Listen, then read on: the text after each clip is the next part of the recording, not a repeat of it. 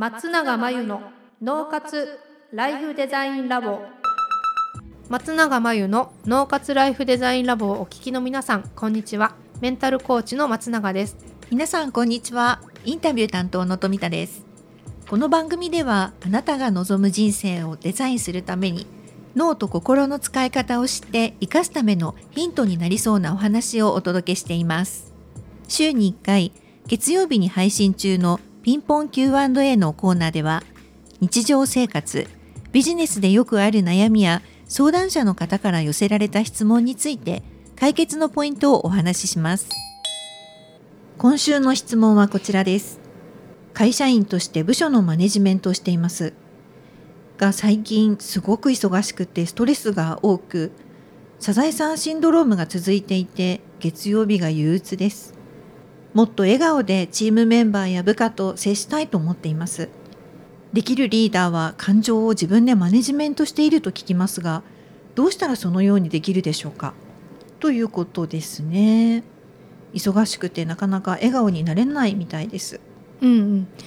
笑顔でチームメンバーや部下と接したいってことですよね。そうですね。はあはあまあ、でもなんで笑顔で接せないかっていうのが忙しくてストレスが多いって言ってますよね。そうですね。はい、うん、で感情をマネジメントするっていうことであれば、はい。えっと、じゃあ逆に笑顔になれない理由をうん。どのくらいこの方が自分で分かっているかなんですよね。うんうんはい。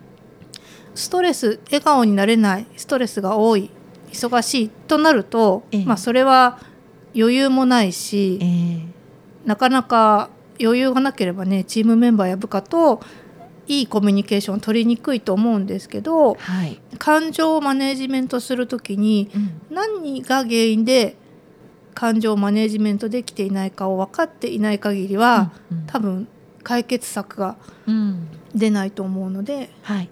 言語化しないといけないですね。うん。どこのストレスか。忙しいからストレスって思ってるんですよ。ええ。この人は。でも忙しいとどうしてストレスなのかうん。忙しいとどういうストレスなのかっていうのを言語化して整理できていればはい。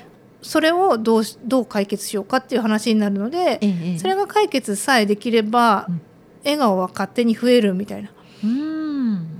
愚痴じゃなくて人にこの自分の状況を言語化して整理して伝えるうん。などするとはい。客観性が持てるのでええええ。あの何が嫌で何がストレスなのかっていうのを少し、まあ、人にね愚痴じゃなく整理して話すために話を聞いてもらうみたいなのも一個有有効かもしれないですね。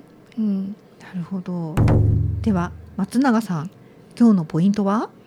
自分の感情を言語化して整理をする癖をつける。ということで以上ピンポン Q&A のコーナーでした脳活ライフデザインラボ。あっという間にエンディングのお時間です。最後に松永さんの活動について教えてください。最高の働き方が見つかる脳と心の使い方。というテーマの対談動画を無料で公開しています。仕事のモヤモヤを解消し生き方と働き方に一貫性を持たせるためのヒントがきっとつかめるはずです。概要欄に URL を載せていますのでぜひ登録してみてくださいそれでは次回の脳活ライフデザインラボでまたお会いしましょう。